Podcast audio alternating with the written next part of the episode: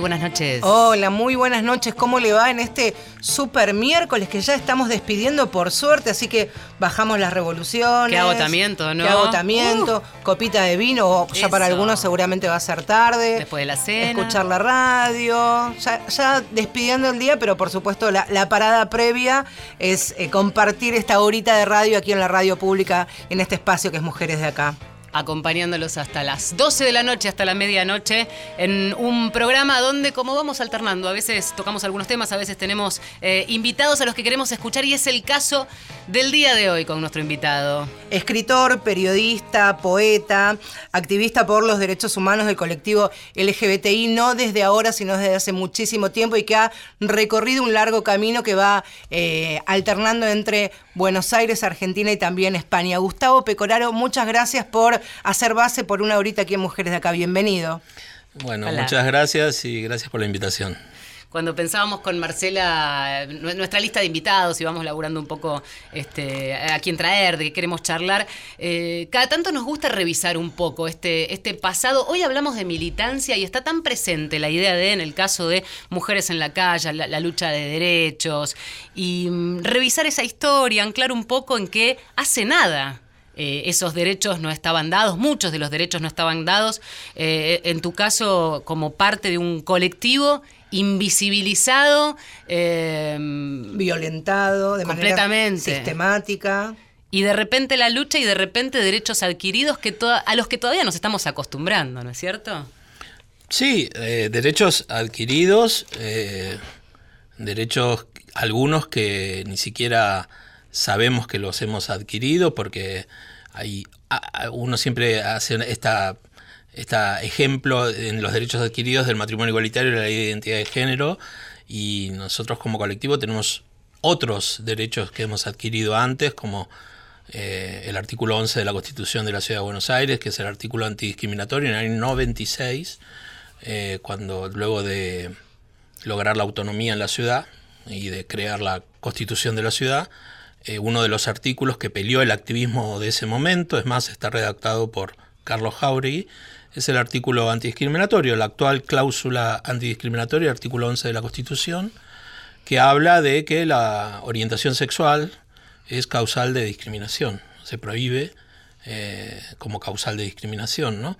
Y, de- y de- y hubo otros como la Unión Civil en el 2000 y demás, y me parece que está bueno eh, en, esto que vos decís, ¿no? En un momento donde, eh, bueno, hay tantas tantos activismos, porque yo creo que hay muchos activismos. A mí, eh, yo me corro, me, me- me- me gusta correrme un poco del lugar del militante en estos momentos, porque creo que la militancia la llevan adelante otras compañeras y otros compañeros en el colectivo LGTBI.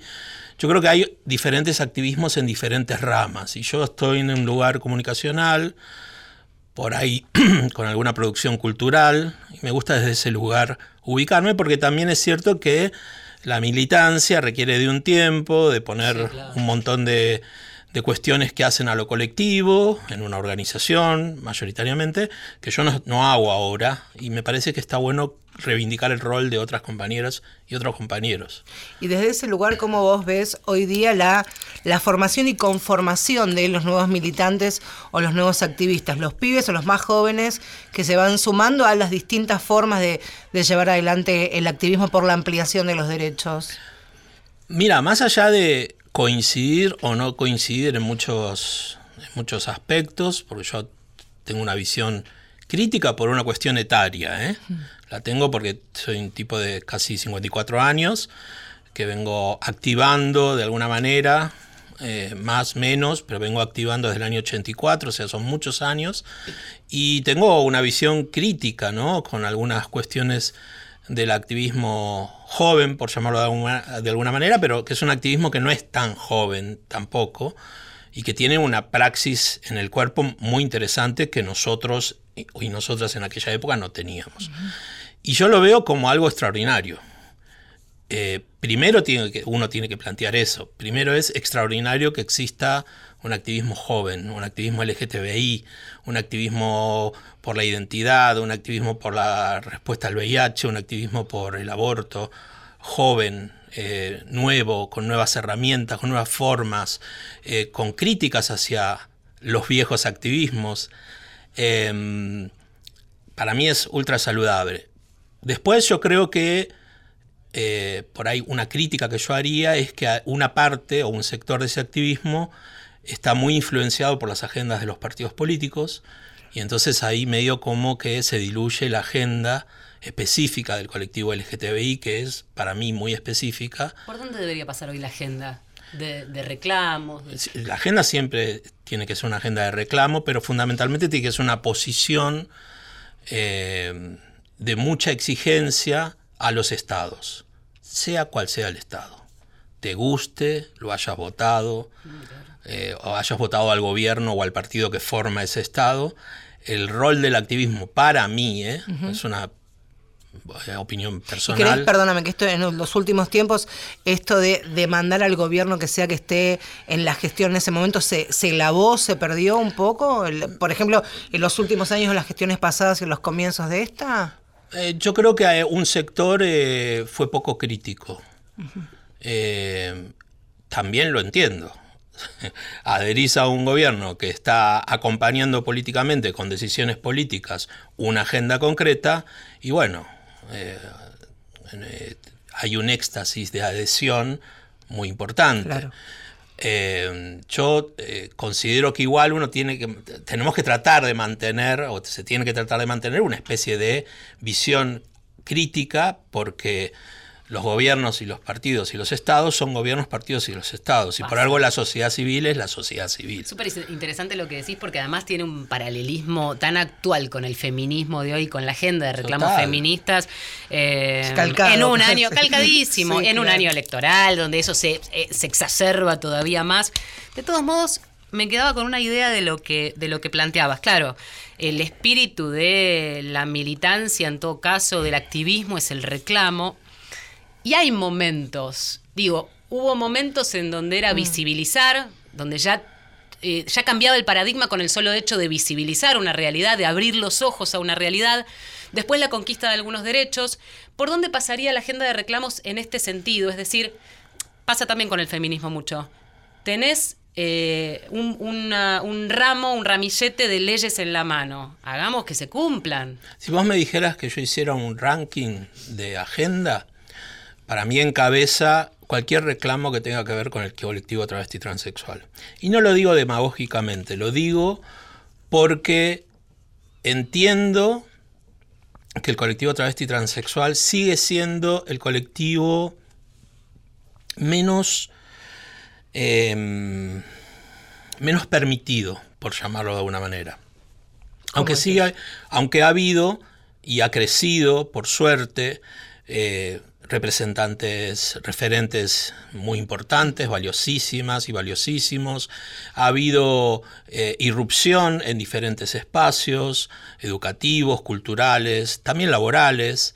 Em, hay una ley de identidad de género sensacional, pero incluso yo mismo estoy siendo contradictorio, porque es otra vez un puto habla de las personas trans. Y entonces eso es lo fundamental. Eh, sigue para mí habiendo pocos espacios donde las personas trans tienen la posibilidad de hablar sin estar tuteladas por, por otra persona. Y digo, em, porque las personas trans no son solo las personas que llegan a un espacio y tienen una posibilidad de trabajar o de difundir su palabra o de escribir un libro o de, o de no sé, aparecer en la televisión hay muchas personas trans que están en espacios de mucha vulnerabilidad. Y entonces me parece que ahí hay un punto donde eh, seguimos como sociedad, y ahí creo que nos tenemos que incluir, eh, donde tenemos que hacer una visión un poco más eh, abierta y generosa con respecto a esta situación. Por algo nos sale la ley de cupo trans. Vamos a decir que hace un par de semanas nomás estuvo Susi Shock acá hablando en primera persona y en nombre, en todo caso, de, eh, del colectivo trans. Eh, pero es interesante, claro, a veces las minorías se amparan, se abrazan y, cuando se habla de esta conquista de derechos un poco se menciona eso, porque en definitiva es una lucha donde la línea tiene que ir para adelante corriendo esos, esos límites. Yo pienso que, que, es toda una unión, ¿no? Es toda una, una generación de de abrazos, como vos decís, pero también es como una, un reconocimiento a una especie de cadena que somos, estoy hablando del colectivo LGTBI en este caso, ¿no? Donde todas y todos somos un, un eslabón diferente, ¿no? Y hay eslabones que nunca se van a tocar porque aunque vos enrolles una cadena, hay eslabones que nunca se van a tocar. Pero estamos todas y todos en una misma cadena. A mí me gusta usar esta metáfora y, y sí, y sí siento que, bueno, que la realidad del colectivo travesti transexual es, es una realidad importante de los rankings de las agendas. Ahí me quiero detener un segundito, Gustavo, después seguimos con, eh, con el ranking en lo que tiene que ver con, con las demandas y con las urgencias del colectivo travesti y transexual, hablabas de la, de la ley de cupo laboral y también de la urgencia de todo lo que tiene que ver con el sistema de salud, de detección temprana de enfermedades y de acompañamientos cuando, en el mejor de los casos, ingresan al sistema de salud público. Sí, bueno, por eso te decía, estaba hablando de si hacíamos un ranking o un podio, no sé, por llamarlo de una manera, está eso, luego está todo lo que deriva y se intersecciona con un montón de cosas, ¿no? También está la cuestión de las personas viviendo con VIH y de una, de una vez por todas desestigmatizar la cuestión del VIH. Y luego para mí algo muy importante que hay, que es inevitable, porque a veces también yo caigo en esas cosas, no se puede hacer activismo sobre el activismo. ¿Cómo es eso?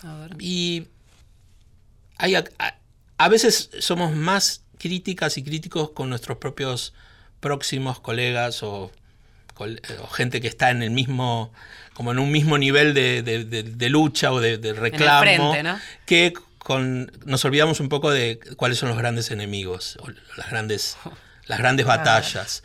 Y, pienso que eso, eh, yo también me hago cargo de mi responsabilidad en generar algunas cuestiones, ¿no? Em, yo pienso que, que, eso es algo que nos debilita. Claro. Eh, y me hago responsable también de la parte que me toca, ¿no? Eh, y es un mal de esta época. Es un mal que conforma a cómo es el activismo en esta época. Bueno, tiro la punta para varios, varios temas que vamos a seguir desarrollando, pero Adhiriendo a cada palabra, ¿no? Mira, yo me anoté una remera que diga. Eh, vamos a escuchar un poco de música.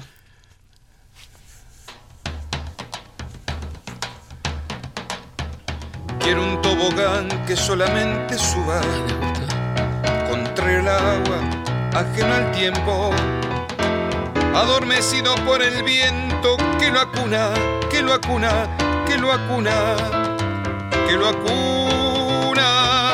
Quiero un tobogán que solamente suba de madera, color arena, escalera de hierro y arenero y arenero, y arenero, y arenero. Quiero un tobogán que solamente suba. Quiero un tobogán que solamente suba. Pretenderlo acerca al misterioso sueño que sueño cada noche desde que te conocí.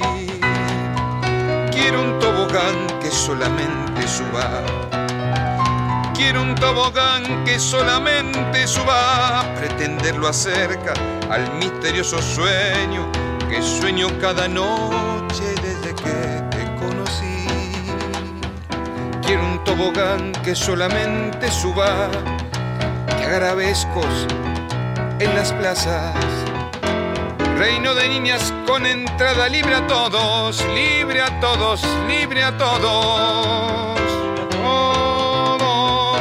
Quiero un corazón que solamente suba, irreductible, me acompaña al infinito. Y cruce ese horizonte que trazamos, que trazamos, que trazamos, que trazamos. Quiero un tobogán que solamente suba. Quiero un tobogán que solamente suba cuando todo baje, cuando todo caiga, cuando todo se da. Quiero un tobogán que solamente suba. Quiero un tobogán que solamente suba. Pretenderlo acerca al misterioso sueño que sueño cada noche desde que te conocí.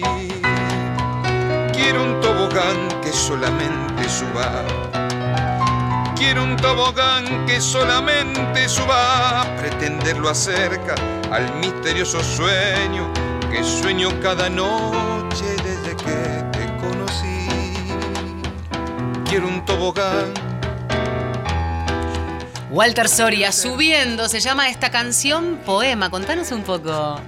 Bueno, este es, eh, Subiendo es el último poema de, eh, que compone mi último poemario, que se llama Amor Marica, eh, que editó Ícara Poesía con prólogo de Alejandro Modarelli. Un e- libro y- muy lindo. E ilustraciones de Rubén Gauna, perdón que te... Un libro muy bonito que tenemos entre las manos y tenemos uno para sortear, regalar. Para Sortear no. regalar. Ahora Regalar, vamos a ver de qué quieran. manera. Sí, podemos sortear entre los que nos escriban, que nunca les pasamos bien. Nuestro Twitter es arroba mujeres870. Se comunican ahí. Este, Gustavo Pecoraro nos dicen que quieren el libro, Amor Marica, bueno, eh, y después lo ponemos a disposición en la, en la radio. Las ilustraciones, decías. Rubén Gauna, de una belleza ya, la portada, el color del diseño, los dibujos. Sí, hicimos, la verdad que fue muy lindo el, el trabajo porque, bueno, este es mi tercer poemario, yo le di los poemas y él me dijo, bueno, ya está, voy a hacer pequeños pequitos. y, y después con la editorial, eh, un poco ellos me plantearon que nada, que, que el libro además jugaba un- mucho con la estética, ¿no? Con los, con los dibujos ayudaban mucho y, y que hicieron hacer como una especie de... Bueno, juguemos a algo como que si vos tirás este libro en una mesa donde hay libros infantiles, Se lo agarran. lo agarran. Sí. Después nada, cuando ven que dice amor marica, pero un nene va y agarra, porque claro. una nena va y mira y dice. Eh, y nada, bueno, y hay un proyecto que está mm, trabajándose de a poco, porque yo tengo una agenda muy complicada este año y el año que viene y así, que es un disco, eh, un disco eh, sobre mis poemas, eh, que el productor y el compositor eh, de la mayoría de, estos, de estas canciones que van a salir es Walter Soria, que es el, a quien escuchamos. Sí, no solo él. Ah. Va a estar también Karen Bennett, porque Karen además ella también es la autora de la banda de sonido de la película El puto inolvidable, Ahora vamos a charlar. que este, ya tiene, es la primera que musicalizó, musicalizó mis poemas. Igual es raro. Y ¿no? otras te- sorpresas. A ver. Ah, bueno. No puedo decir por ahora. Pero mucho. es, eh, a veces ¿No uno... ingresaste al mundo de los podcasts todavía? Esperá, esperá. Ah, ahí no va. mezcles todos los temas, Marcela Ojeda. Vamos a hablar después de eso. Vaído. Me estás mezclando todo. Tuvimos un vaído, no Tuvimos un vaído. ¿Puedo leer uno? Eso, ¿sabes qué? Ella hizo todo este programa para esto, para esto, porque ella estudió en el, en el- ¿dónde En el? ISER, sí. En el ISER y es locutora, así que Pero no, ahora lo- los oyentes que nos están escuchando en Porque sus casas, vamos a recordar que vamos a regalar uno de estos libritos, entonces pueden comunicarse a través del Twitter, arroba mujeres870, y bueno, por ejemplo, se pueden encontrar con este, A ver. que se llama Rizar el Rulo.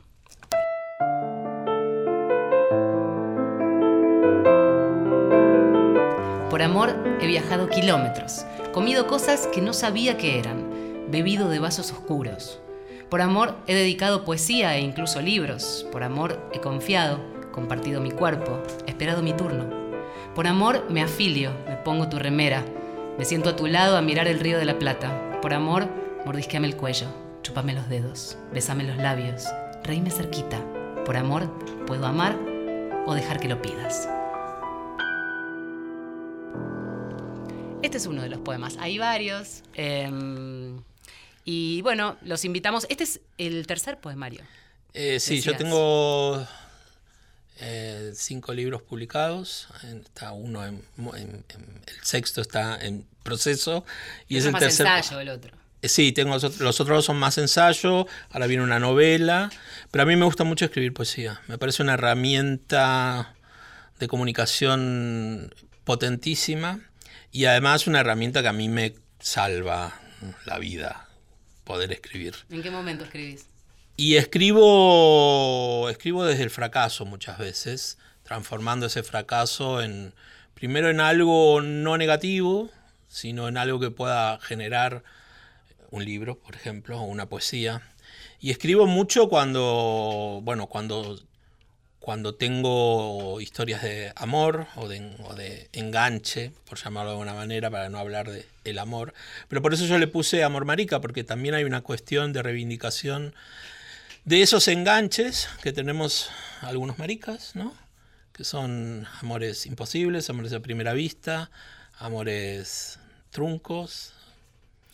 ¿Cómo Hablamos de se- amor y es como hablar de lo que nos puede pasar a todos. Absolutamente. Hablas de, de este amor marica, lo que puede pasarle, sentir o desear un tipo de 54, ¿tenés 53? Cincu- casi 54 en septiembre. 53 sí. entonces. 53 y unos Eh, meses. Seguramente también tiene que ver con una construcción que habrás hecho en todos los años desde la adolescencia esta Sí. adultez y el amor que también se va resignificando de alguna manera, ¿no? Sí, y hay una cosa de la melancolía, ¿no? Eh, por, por lo menos mi construcción personal tiene que ver con esto, una cosa de mucho mirar al pasado, del recuerdo, de por ahí eh, con esto de escribir poesía o de, o de describir como buenas, buenos o malos momentos eh, de lo afectivo, hay, alguna, hay algo ahí de revisar esas relaciones eh, y traerlas, y traerlas y poder como acomodarlas con la poesía, ¿no? Porque a veces son esas relaciones que te quedan haciendo ruido, que, como ese pelito que te, te quedó en la lengua o la- el cachito de piel que te quedó en la uña. Algo de lo que hablábamos la vez pasada con, con Susy Shock también respecto de eh, la definición de traba. Vos mencionás marica, mencionás puto y es este término peyorativo reconvertido en reivindicación política, reapropiado, ¿no? O sea, hay, hay un laburo con eso. Claro, yo creo que por ahí, eh, más que peyorativo, yo creo que eh, puto, torta, traba, siempre fue un insulto, ¿no? Sigue siéndolo, en algunos, sigue siéndolo, dicho desde el odio, dicho desde la discriminación, fundamentalmente. Eh, pero yo creo que eh, hay, es necesario eh, reivindicarlo, apropiarlo y devolverlo eh, en sentido de orgullo, ¿no? Eh, a mí cuando siempre me preguntan, ¿no? En esto, eh, en esto de las definiciones y de las identidades, bueno, vos sos un varón, sí, sí, no, un momentito. Yo también tengo derecho a decir cuál es mi identidad o cuál es mi, mi lugar en el mundo que yo quiero tener y yo siempre digo que yo me siento muy cómodo con ser un marica o un puto viejo, ponele. Eh, y eso dentro específicamente de el espacio de los homosexuales, vamos a poner una palabra así que, que sea como un paraguas que agrupe a un montón de definiciones, eh, no es tan popular. Eh, no es tan popular. Eh, hay mucha hay mucho como odio dentro, hay mucho miedo a ¿no? sí sí sí sigue habiéndolo Eh, en muchos espacios eh, el armario sigue siendo un- una cárcel lamentable no y, y a- digo al día de hoy. Por eso es tan importante el nuevo chip que trae la, la juventud no este chip de la libertad este chip de cuestionar todo este chip de, de plantear cosas aunque sean equivocadas. Qué problema hay? Sí, y como una libertad, como una libertad no militante, al menos lo que, lo que una puede palpar en la calle, digamos, no desde la actitud de reivindicar los derechos y salir a pelearla, que muchas eh, mujeres y varones jovencísimos sí, sino también esta cosa natural de vivirlo con libertad. Es que lo militante es muy chiquito. En el fondo lo militante es muy pequeño. Hace muchos años le hice una entrevista a María Rashid y ella me dijo una frase que yo cuando la escuché fue como... Me dio como, ¿qué, qué dice esta, esta señora? Esta señorita. que dijo, yo no milito para el tupper, dijo ella. Y con, con el tiempo yo me fui dando cuenta que en el fondo la cuestión del activismo, sobre todo cuando hay tanta cuando hay tanto conflicto por las consignas de la marcha del orgullo, o- la, militancia es muy pequeñita. El activismo de las organizaciones es muy pequeñito porque cualquier persona eh, LGTBI, digo, usamos siglas que es lo que abarca, pero cualquier persona que, que, que se considere una persona gay, una persona lesbiana, un puto, una torta, una traba, un bisexual, un- es parte del colectivo, forma ese colectivo. Tenga claro o no tenga claro, haya leído o no, eh, digo, ¿quién le puede quitar al otro o a la otra la libertad de pararse sobre los pies y decir yo soy tal cosa? Sí. seas o no militante. Entonces, yo siempre digo que se arma todo un debate sobre las consignas de la marcha, pero eso es una cosa minúscula. La gente que va a la marcha, los cientos de miles que van a la marcha, las cientos de miles que van a la marcha, van a divertirse, van a estar en la calle, van a hacer lo que hacemos desde hace 27 años, que es ir desde Plaza de Mayo al Congreso, libres y bailando. Y eso es un acto de reivindicación política también. No hace falta tener claro qué consigna convoca. Hace falta salir a la calle, y saber que la calle es nuestra.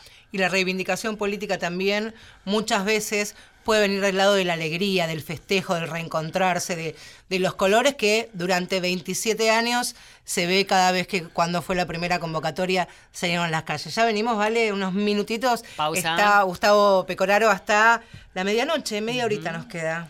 Ya seguimos. Abramos ojinos. Marcela Ojeda y Valeria San Pedro. Mujeres de acá. Mujeres de acá. Por la radio de todos.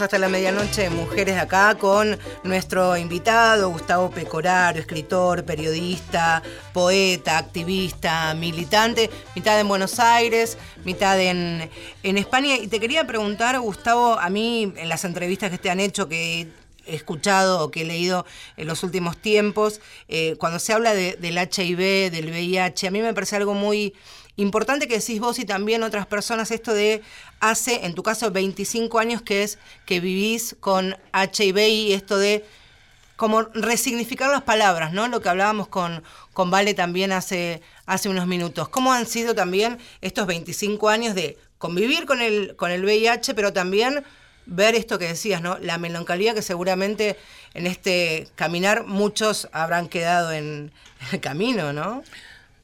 Eh, Sí, eh, primero, eh, digo, es una experiencia que si, se pudiera evitar, eh, ojalá que lo puedan evitar, quien pueda evitarlo, ¿no? No es una cocarda vivir con VIH, no es que, bueno, qué suerte vivir con VIH, no, es algo que toca y que, bueno, hay que transitarlo.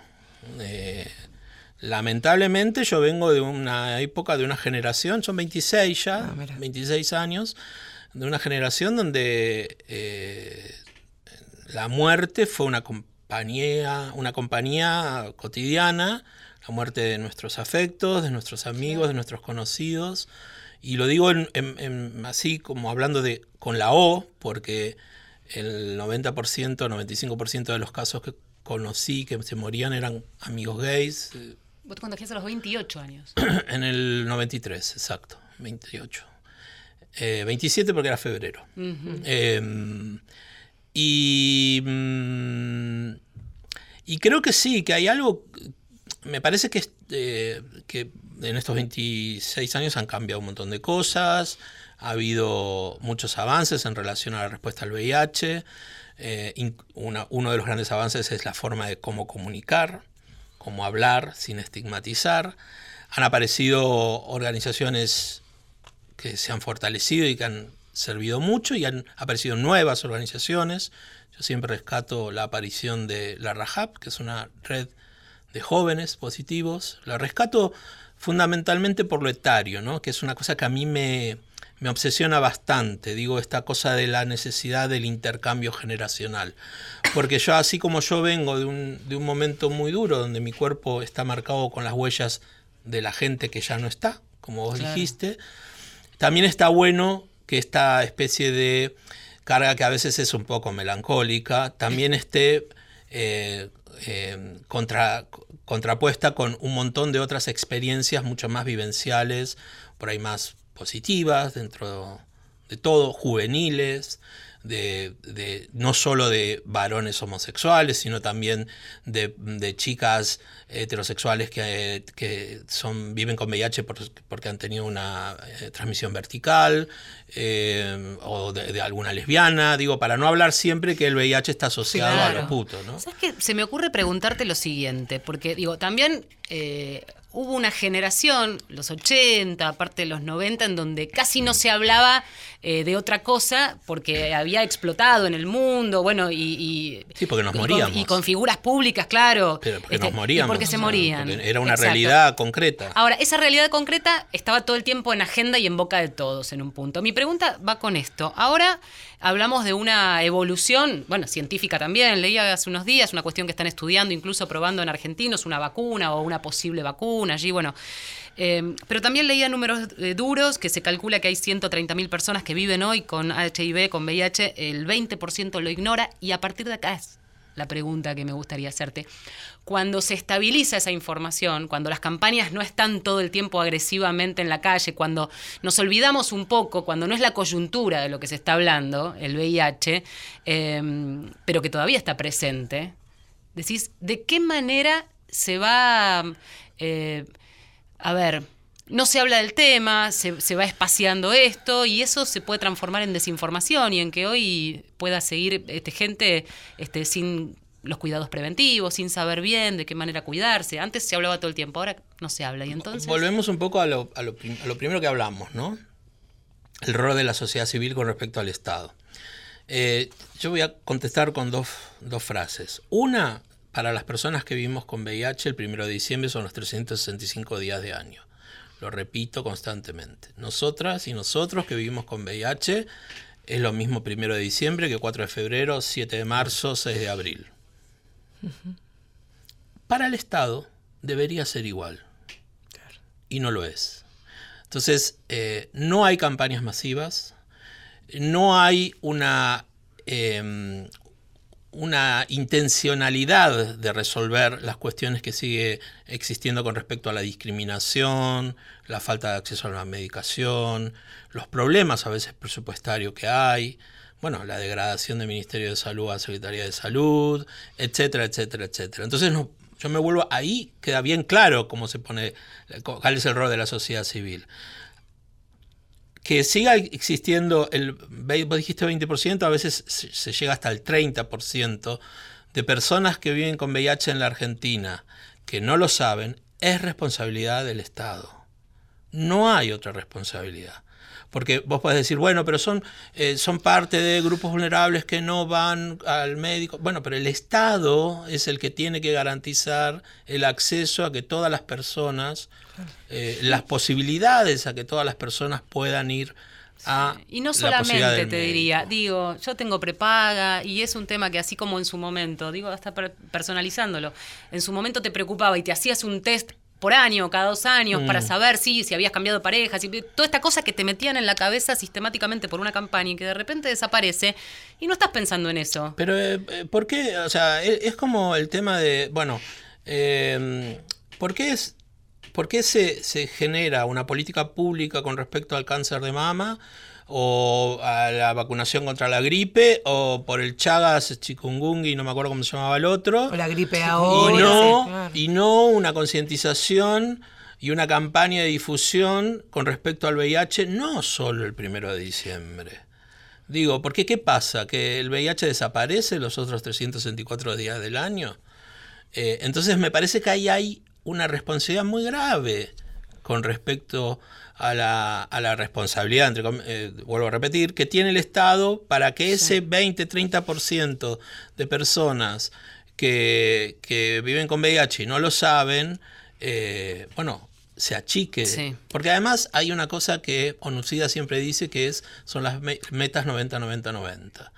Y que son que el 90% de las personas que viven con VIH sepan su estado, que el 90% de esas personas tengan medicación, tratamiento y que, y que el 90% de esas personas que reciben tratamiento su carga viral sea indetectable. Porque siendo indetectable no se transmite el VIH. Y eso es otra de las cosas que el Estado no dice. Cuando ya lo dice la ciencia, ya lo dicen en los congresos internacionales y demás. Entonces es algo que, eh, insisto, eh, eh, no puede quedar solo No, en claro. manos de las organizaciones de la sociedad civil o de alguna persona eh, suelta que lo repita cada tanto. Claro. coincido. Y después se da esta paradoja o esta contradicción que la gran fundación Huésped cumple 30 años y todos los que están en el gobierno este, en, lo que pas en los que pasaron y en los que pasaron de los que pasaron, y van a sus galas. Y después en las políticas públicas que tienen que ver con prevención, acompañamiento y cura eh, de las personas con cualquier tipo de, de enfermedad infectocontagiosa no están. Fal- basta con ir. Estamos la- hablando del privilegio de vivir en la capital federal. Eh, primero eso, y después Fundación Huésped es una fundación privada. Claro. No es una fundación del Estado. O sea, eh, vos podés hacer todas las galas que quieras, eh, pero es el Estado el que tiene que llegar más allá de la General Paz y tiene que ir a los lugares eh, más recónditos porque eso es lo que tiene que hacer. Pero bueno, eh, creo que tiene que ver con el diseño de un sistema sanitario que no tiene una democratización real con respecto a toda la población. Decíamos que Gustavo Pecoraro es escritor, periodista, poeta, activista y también ha escrito, ha sido el guionista de El puto inolvidable, que es la historia de Carlos Jauregui, se estrenó hace tres años, el 2016, y en un minutito vamos a compartir parte del puto inolvidable. Los homosexuales, desgraciadamente, hemos tenido que vivir ocultándonos a lo largo de la historia. Nunca nos han descubierto, entre comillas, hasta que nosotros no decidimos darnos a conocer, salir al sol y vivir a la luz. Los objetivos eran defender eh, a las personas homosexuales y lesbianas en contra de todo acto de discriminación y de represión. Nosotros venimos trabajando para lograr un cambio significativo dentro de la sociedad. Vos el día que estés casado, la cosa más lógica del mundo te va a parecer que te hereden tus hijos, tu esposa. Yo también pienso que lo más lógico es que me herede mi pareja. El día 3 de julio vamos a realizar la primer marcha del orgullo gay y lesbiano en Buenos Aires desde la Plaza de Mayo al Congreso. Te esperamos a todos en la marcha del orgullo lésbico gay Buenos Aires, Argentina. Gays, lesbianas, travestis, transexuales, todos juntos, cada vez reclamando más nuestros derechos hasta hacerlos una realidad. El puto inolvidable, este documental que, y si tienen la posibilidad de buscarlo y ver- verlo, por supuesto es la, primera recomendación que, que les hacemos, es un recorrido impresionante sobre la vida, la lucha, la militancia de Carlos Jauregui, pero también de sus compañeros. Recordemos el primer presidente que tuvo la CHA, la comunidad homosexual argentina, y también que, acompañado por sus compañeros y sus compañeras, eh, activaron lo que fue la primera marcha del orgullo aquí en, en la ciudad de Buenos Aires hace 27 años y ahora el 3 de julio del próximo mes es un, es un nuevo aniversario de esa primera marcha. Te quería preguntar, Gustavo, primero cómo fue compartir y, y acompañarse con Jauregui cuando eran jovencísimos ambos y todos los demás, ¿no? Y las demás. Eh, bueno, para mí fue fascinante. Yo era nueve años más chico que él, así que fue, era como el perrito faldero para, sobre todo para la diversión. Eh, después, como yo militaba ya en un partido de izquierda y demás, teníamos bastante diferencias políticas, pero creo que Carlos fue fundamentalmente un, tipo amigo y un compañero divertido. eh, que nos marcó por su... O sea, nos marcó a todo el grupo que lo rodeábamos un poco por su claridad política, por ser un tipo muy estratega, muy generoso, eh, muy de sumar. Él tenía una visión de lo que era el colectivo, más allá de, su grupo de amigos gays o su grupo de militancia gay. Él quería sumar identidades y demás. Eh, pero además era un tipo súper divertido. Era un gran compañero de, fiestas y de salidas. Eh, y yo creo que, bueno, nada, son esos elegidos, ¿no? Eh, que cumplen una etapa y que después, por suerte, eh, su estela sigue tocando aún hoy, ¿no? Por muchos lados. Ayer, el otro día, no sé cuándo fue, el lunes, creo, o el domingo, eh, se entregaron los Martín Fierro. Y una de las ganadoras fue Maite Sí. Ganata. Sí. Eh, tiene 20 años. Eh, y entonces en su discurso Sí. de agradecimiento por ella creó un personaje trans y en su discurso de agradecimiento nombró a Carlos.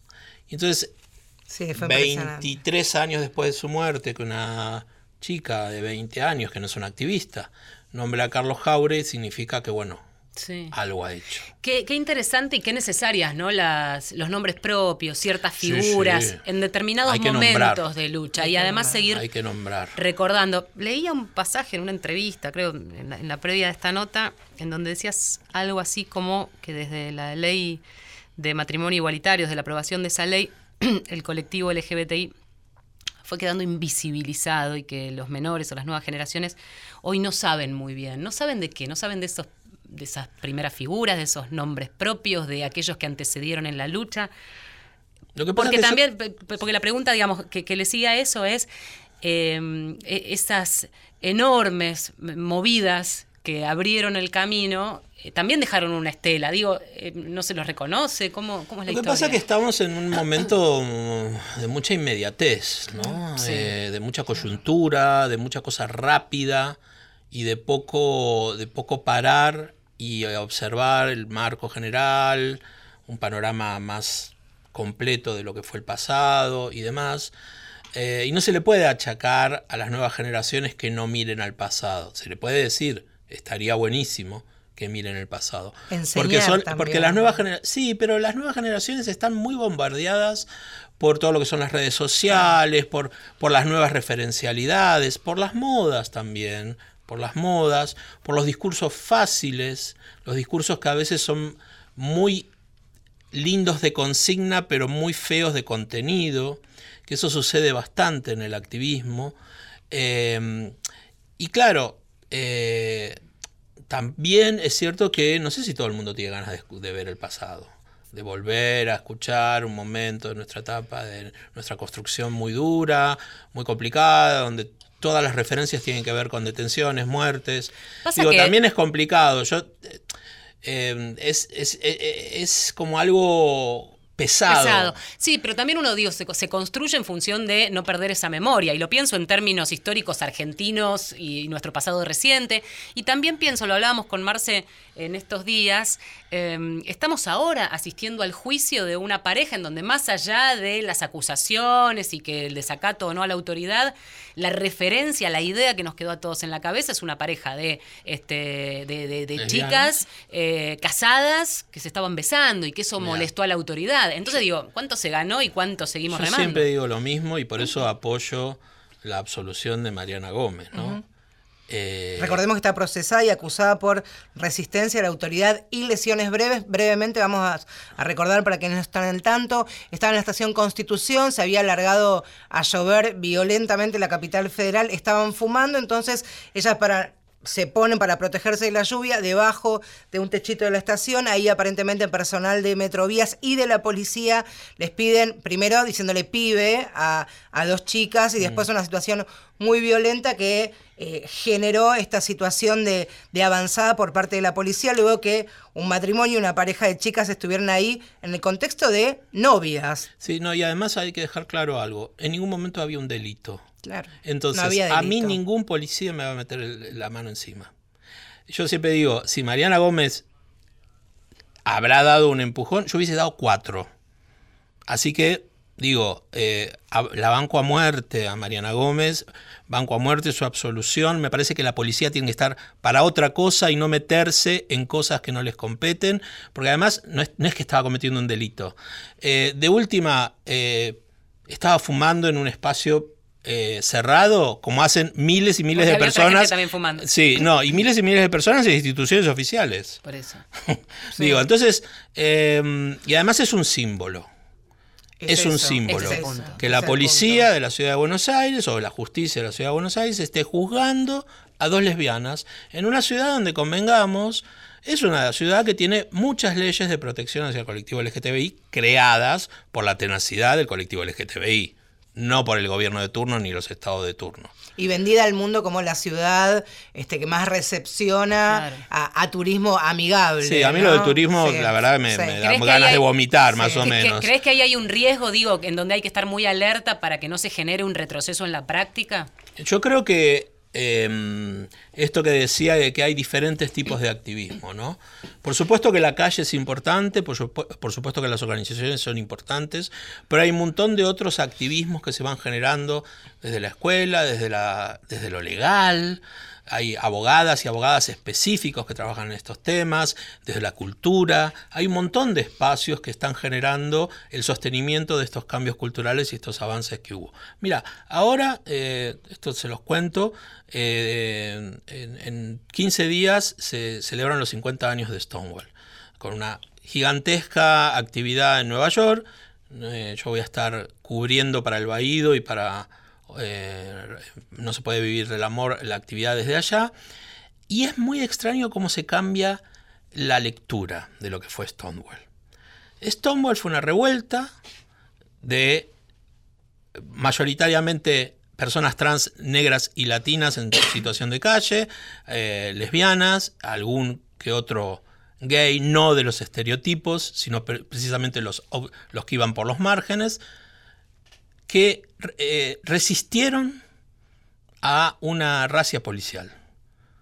Eso es lo que determina hoy que eh, dentro de pocos días en, en Estados Unidos se haga un, en Nueva York se haga todo un evento que va a estar súper ligado a mucha cosa comercial, porque todo lo que te hacen es venderte y venderte y venderte y venderte. Pero ¿de dónde partimos? Partimos de un ladrillo que tiró una, una mujer trans, negra, eh, afrodescendiente, a un policía resistiendo. Entre eso y Mariana Gómez hay una larga cadena, que es la que yo digo, con eslabones que por ahí no se tocan. Y que no hay que olvidar. Vamos a escuchar un poquito más de música, que queda poco para el final de Mujeres de Acá.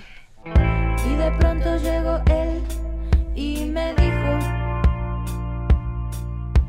que el mundo se está acabando, que el eje se está inclinando, que su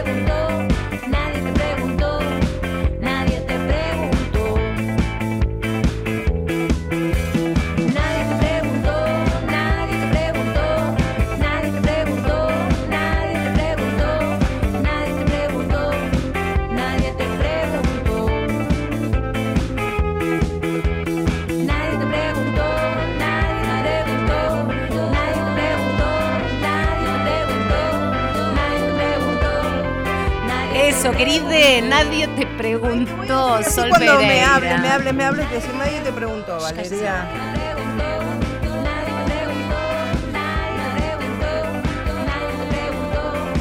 Nadie te preguntó, Mujeres de acá, por la radio de todos.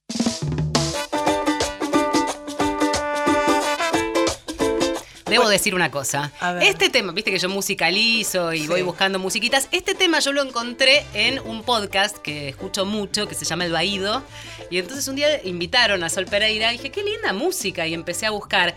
Es una gran recomendación esto de ir encontrando material y aprovechamos el podcast, eh, hablar del podcast para recomendar el de ustedes. ¿Cuánto hace que lo hacen? Bueno, El nos- Baído. el Baído existe desde noviembre de 2011, que éramos un programa de radio y íbamos todos los domingos de 22 a 24 por FM La Tribu. Claro. Que era 22 de los Ay, domingos, era como remar en dulce de leche, pero bueno. Y en el año 2007 decidimos cambiar la herramienta de comunicación y nos transformamos en una red de podcast. Eh, somos un equipo como de 10 integrantes ya. Tenemos tres podcasts que producimos con producción propia. Una es El Baído Podcast, que es donde bueno, hacemos más un poco la fusión tipo de programa con varias cosas y donde Alcía Garido hace la columna de, de música. Sí. Eh, después tenemos Puto Viejo, que es con Gustavo Casal, es una idea de Gustavo Casal y mía, donde hablamos de la sociabilidad de los putos viejos de los 80 y los 90, qué hacíamos, dónde andábamos y todo eso. Y después eh, Tamara Tenenbaum y Diego Tájer hacen de Construides. Está muy bueno también. Esos son los tres que producimos. Y después tenemos un podcast asociado, que es un podcast muy viejo, que muy viejo, de muchos años, que lleva adelante Gus Casals con Mariana Levy, que se llama La, Podca- la Podcast Series, que habla de series. Eh, Ah, mira, y ese es no lo muy interesante. Bueno, lo pueden buscar, hay distintas este, aplicaciones de podcast, pero si no, En lo más facilito es Spotify, lo buscan y se encuentra fácil. Vamos con las recomendaciones entonces. Gustavo Pecoraro, su último poemario, Amor Marica, eh, editado por Ícara Poesía, lo pueden conseguir seguramente. Otra recomendación, por supuesto, es que busquen la manera de llegar al documental Al puto inolvidable. ¿Está en algún lugar accesible como para recomendarlo? ¿Por dónde se busca? eh, los libros, ¿se puede decir? No, sí, claro, sí. Eh, los libros lo pueden conseguir fundamentalmente en Cocoro Libros y en Alamut Libros y por algunas otras librerías eh, y otras, La Gata y la Luna y demás. Y el documental está en Vimeo On Demand, porque el documental ya tuvo un recorrido importante. Eh, fue a muchos festivales. eh, Lucas, el director. eh, Lucas Santana. Lucas Santana ganó el premio a Mejor Director en el Festival de Cine LGTBI de Madrid y el documental ganó el premio a Mejor Documental. Eh, es un documental ya de dos años y pico, Claro. casi tres, y nada, no está en la plataforma, pero en Vimeo On Demand. Este, igual siempre se pasa, ahora creo que van a Córdoba el 29, ah, se, se presenta en la ciudad de Córdoba, siempre se pide el documental, es un gran trabajo de Lucas Santana. Está Bueno, ahora te vas a, a seguir recibiendo amor porque te vas al programa de Franco Torquia, a- a, la, a Radio Ciudad. Ah, el Raid. El, El Raid. Raid, el Mandale Raid. un beso a, a Franco, que lo queremos y admiramos mucho. El raíz de Gustavo Pecoraro que acaba de pasar por Mujeres de Acá. Teníamos que bajar el tono, vengo como un poco arriba. ¿viste? Estoy excitada. Toda la semana me dice Son los alfajores de maicena. Son los alfajores de maicena que dice, Gustavo, un gustazo Un que hayas venido y, y conocerte y charlar durante esta horita. Muchas gracias a ambas. Un beso Gracias, grande. eh. Y a ustedes les recordamos que hicimos este programa en la operación técnica Diego Rodríguez, que hoy me dio tres mates, Mm, muy bien a cambio de dos alfajoritos de maicena, también hay que decirlo. Eh, coordinó el aire Néstor Borro, en la producción periodística, a cargo como siempre de Inés Gordon. A mi derecha, Marcela Ojeda. Y a mi izquierda, Valeria San Pedro. Será entonces hasta la semana que viene, Valeria. Que Hasta la- descansen. hasta sí, la la semana que viene o la otra. O la Veremos si hay otra. fútbol o no. Esta cosa del fútbol siempre nos tiene a matar. Guían con el mar nuestras estrellas, vibraciones de la diosa me dan respuestas. En galaxia siento el poder del centro, medicina Pachamama te regala en cada aliento el suspiro del cuerpo cuando me libero. Con mis hermanas negro, rivalidad no quiero.